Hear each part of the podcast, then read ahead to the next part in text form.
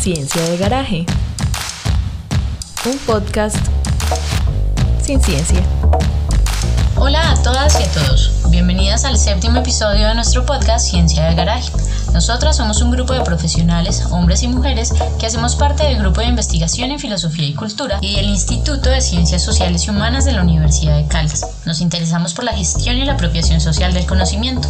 Como saben, en nuestra primera temporada estamos conversando sobre la casa con investigadoras e investigadores de diferentes ciencias y disciplinas. Mi nombre es Susana y en esta ocasión estaremos conversando con una investigadora que tiene una trayectoria muy interesante.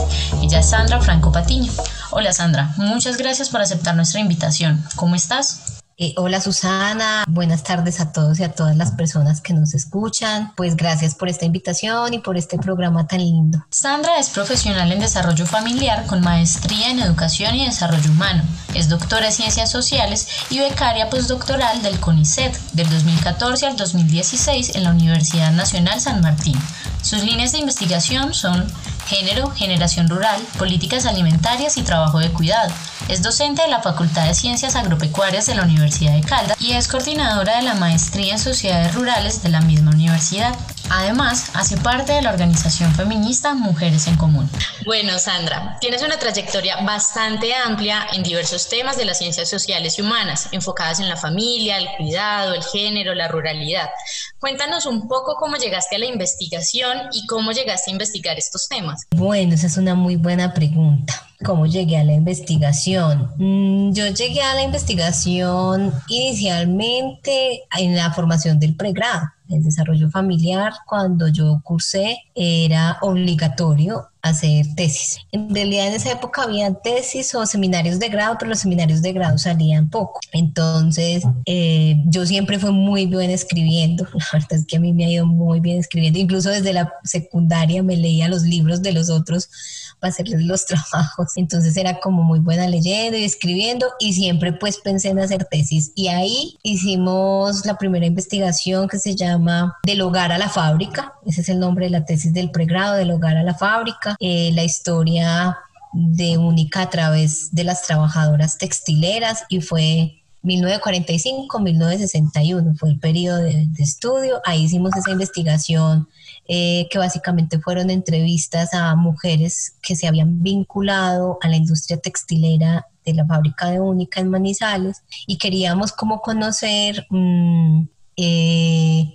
pues cuáles habían sido las implicaciones sociales y familiares de vincularse al mundo del empleo eh, en un momento, años 45, en que eso digamos era muy mal visto. Y ahí entonces hicimos esa investigación y yo creo que ahí, yo creo que ahí fue donde yo aprendí a investigar.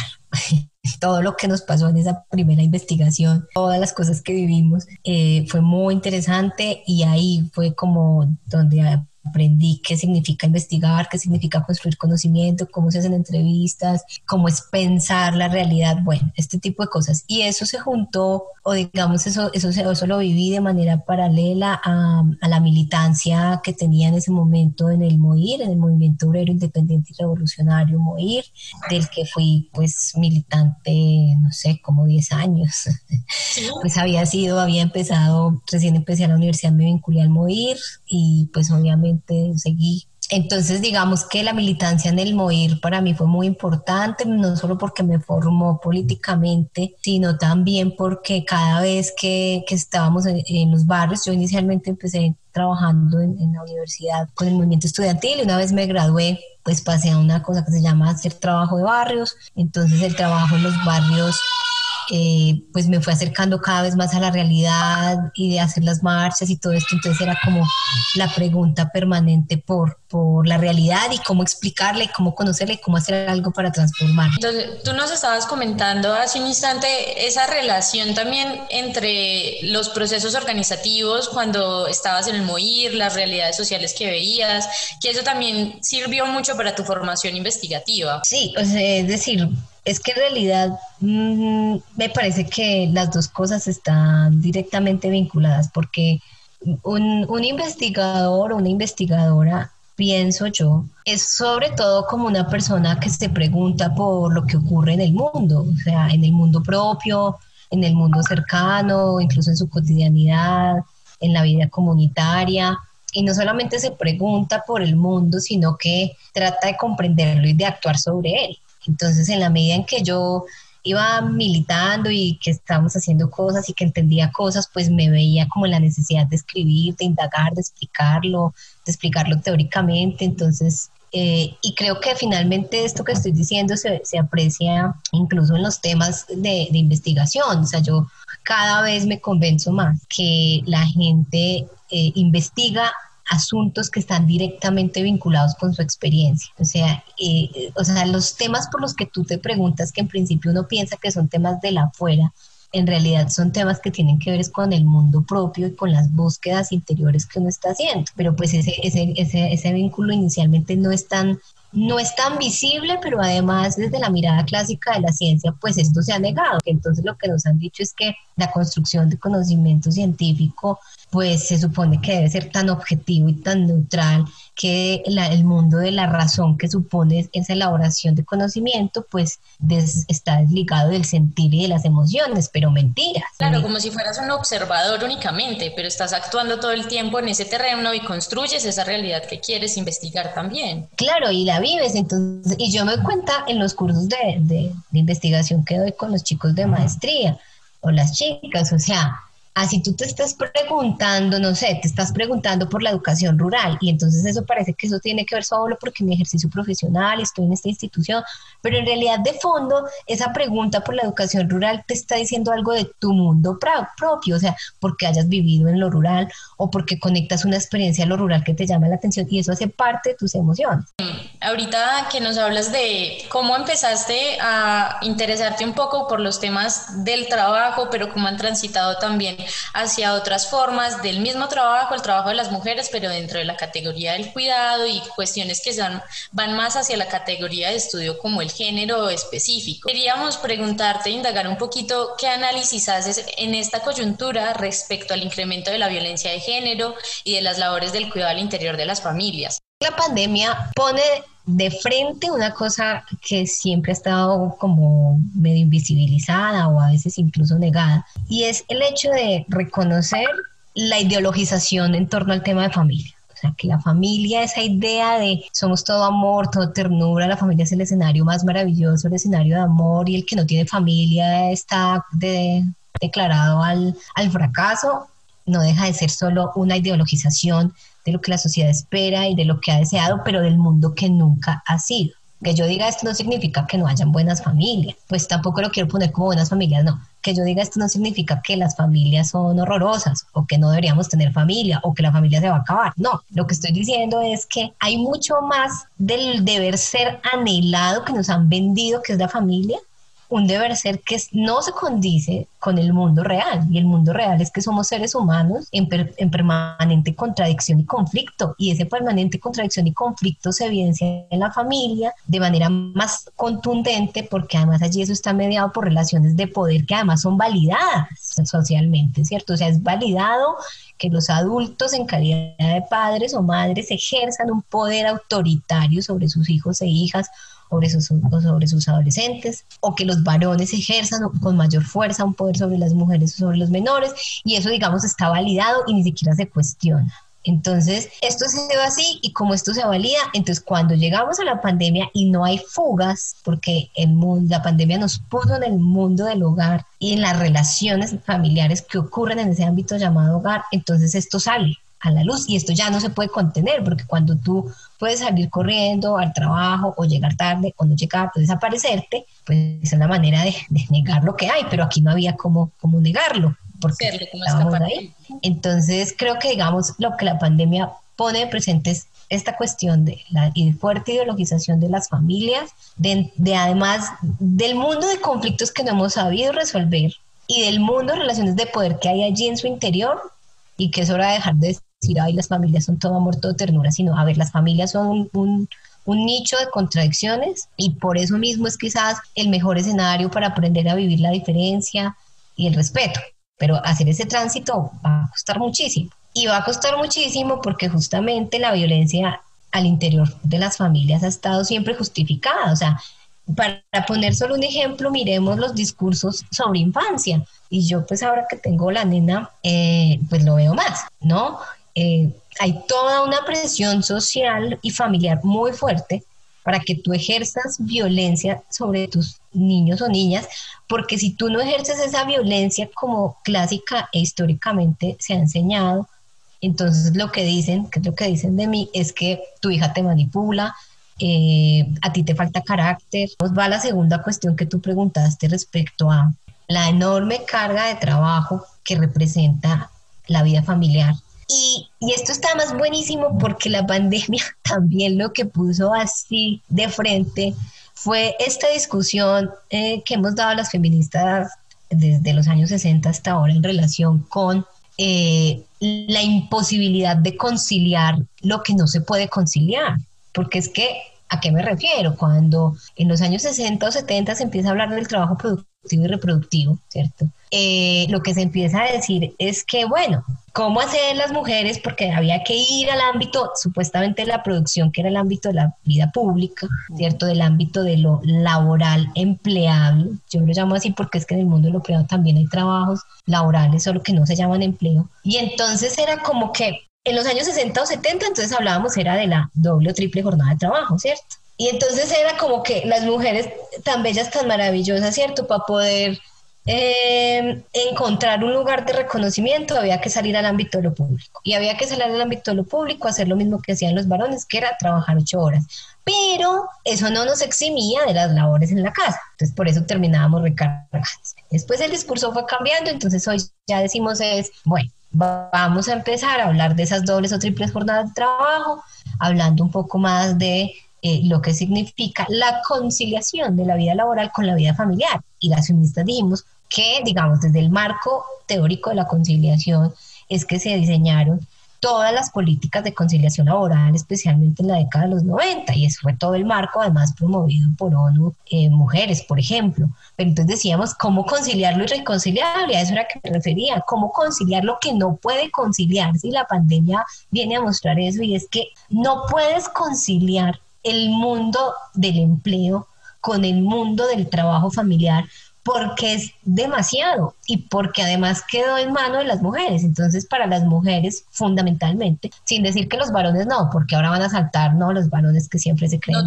avanzados, o sea, hasta que los varones no entiendan que las tareas del hogar tanto las tareas domésticas como las tareas de cuidado, como las tareas para la afuera, son responsabilidades de personas, independientemente de su sexo, personas que asumieron una obligación llamada familia, hasta que no entiendan que esa es una responsabilidad compartida y dejen de decir que eso es una ayuda, esto va a ser muy complicado. Entonces, a las mujeres en particular, digamos, no es que se nos haya aumentado, es que quedó doblemente visibilizado porque ya no hubo espacios comunitarios o familiares o institucionales que hacen que esta carga de trabajo se sienta menos, ¿no? Entonces, como ya no hay jardines infantiles, lo debo hacer yo, que digamos esa es una fuga que hacemos como ya no tengo quien me ayude con el anciano enfermo, lo tengo que hacer yo. Entonces, en últimas, esto lo que hizo fue visibilizar la enorme familiarización de las tareas de cuidado, o sea, entender que finalmente las familias son las que se están haciendo cargo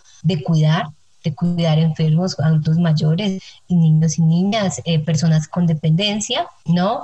Y de cómo las que, además de hacer eso, salimos al mundo de la afuera a laborar, pues aquí se combina.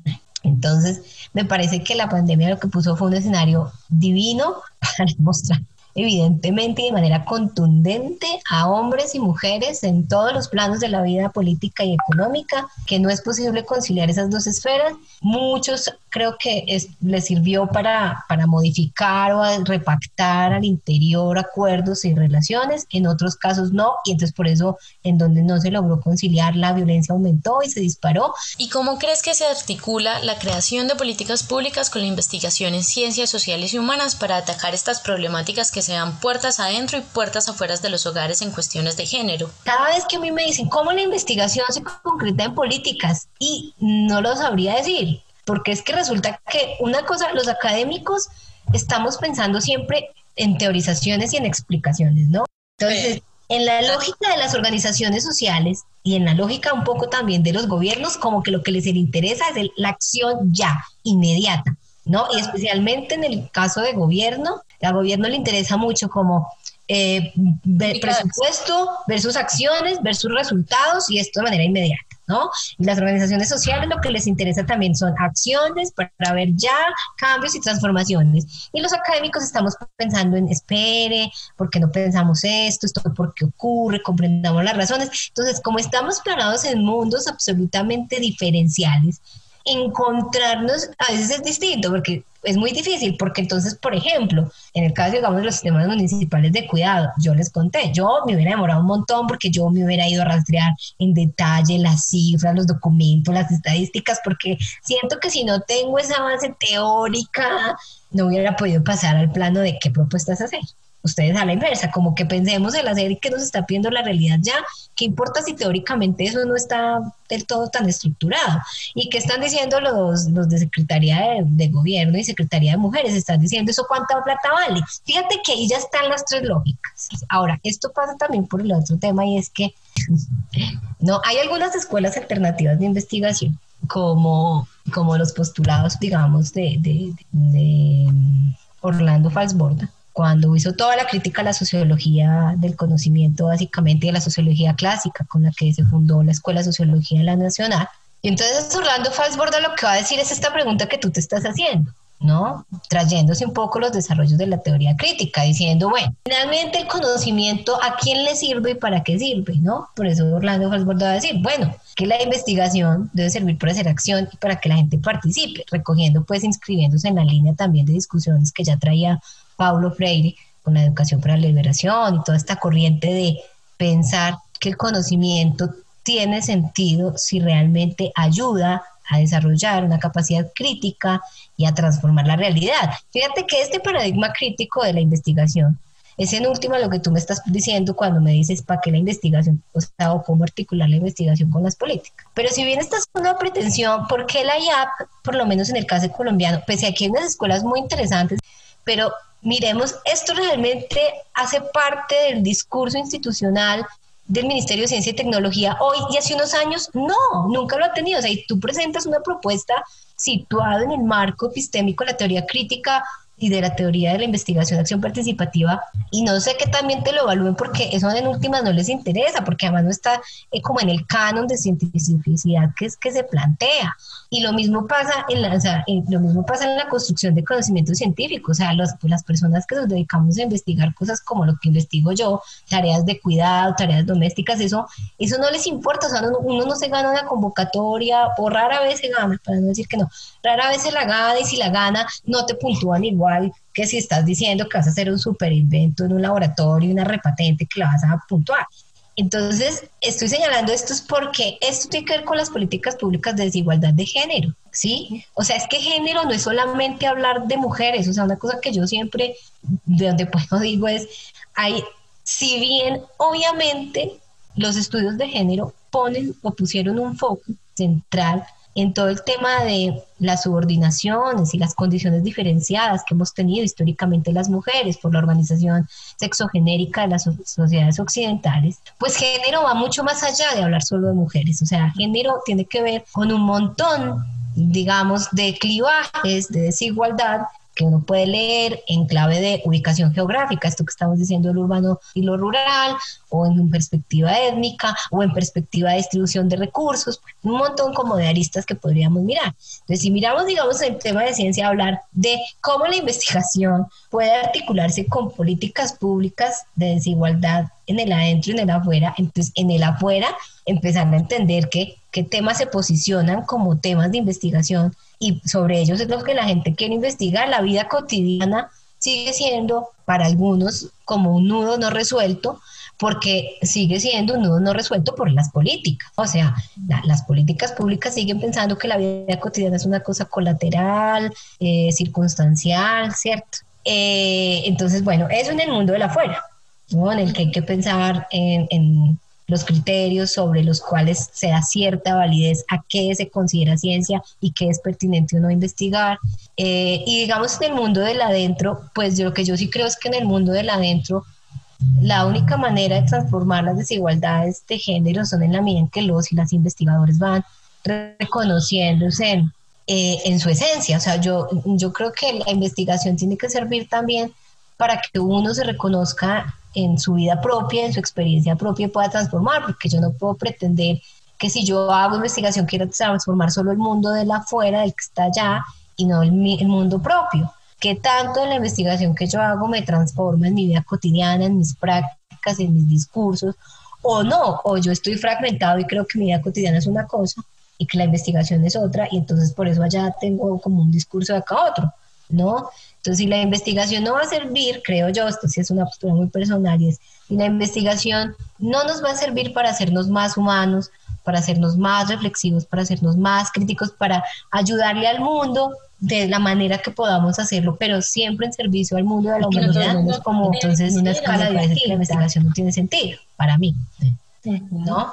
Entonces creo que la investigación tiene sentido en esa, en esa medida en que cada vez, además porque no todo el mundo está en este lugar, pero tampoco la investigación es lo máximo, o sea, otra cosa que yo como que entendí es que no todo el mundo tiene que ser investigador y ser investigador no significa que seamos unos genios. O estar en la universidad o ser un académico, no todo el mundo quiere hacer eso, pero es algo como que desde la universidad está ese discurso muy academicista como que, hey, tienes que estudiar, tienes que hacer, tienes que investigar y tienes que ser súper, hiper, mega juicioso, pues como para que te tomen en serio. Y hay gente que no quiere hacerlo y es muy buena para muchas otras cosas. Ese yo creo que también es, es un pequeño detalle, como que siempre lo planteamos en el debate eh, académico o el debate intelectual, pero hay muchas otras cosas que son mucho más, no sé si mucho más, pero que también son muy interesantes y que también hacen parte del mundo que queremos transformar y que sin ellas no, no habría mundo que transformar y no habría un cómo. Y mucho de lo que dices me recuerda a lo que dice Foucault en hermenéutica del sujeto, o sea, si lo que quieres conocer no te transforma, es algo que, no, que no tiene sentido y si no transforma lo que estás haciendo no tiene sentido porque tú para qué estás investigando, para tener más artículos, para que te paguen más en tu universidad, para tener un título, no, es para transformar el mundo. Eso suena muy idealista y siempre que lo decimos suena muy idealista, pero es, para allá vamos. Pero es que transformar el mundo no es el mundo ahí donde está. O sea, yo cada vez entiendo esto más. Transformar el mundo no es el mundo de la afuera lejano.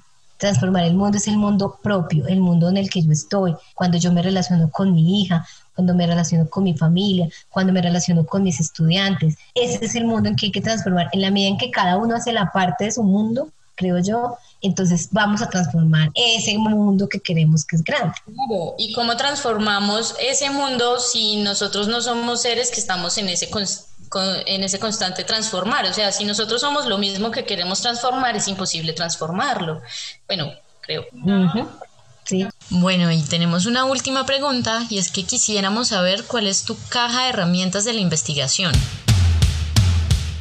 Es el momento de tomar nota. Esto es caja de herramientas.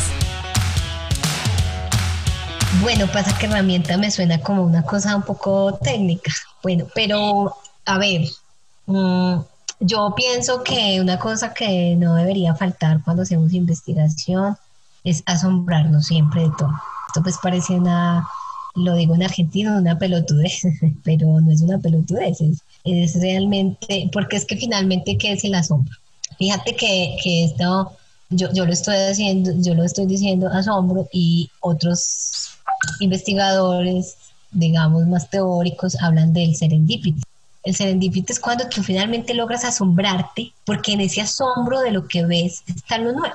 Por eso, digamos, yo diría que no puede perder un investigador, o qué es lo que nos hace investigadores, es la capacidad de asombrarnos, pero asombrarnos de verdad y genuinamente. Y esto me parece que hace a la investigación y hace a la vida, es asombrarnos con la cotidianidad. Y cuando estamos haciendo investigación, el asombro va eh, eh, desde el mismo momento en que tú te estás planteando tu idea de investigación que te asombres de lo que te preguntas, que te asombres de cómo haces hoy el ejercicio de construir el problema y cómo te asombras cuando vas y lo abordas, que te asombres cuando haces las entrevistas, que te asombres con los datos y ay, los da y lo disfrutes, ¿sí? Entonces yo creo que, que, esta, que, este, que esta capacidad de asombro es eso, es ese, como darse cuenta, asombrarse es mm, contemplar todo lo que ocurre en nuestro alrededor contemplando la belleza que cada cosa tiene para poder ver ahí en eso que parece tan cotidiano los elementos nuevos. Sandra, muchísimas gracias por acompañarnos, gracias por esta herramienta del asombro. Creemos también que es muy importante tenerla siempre y que sea nuestra guía en todas las investigaciones que emprendamos.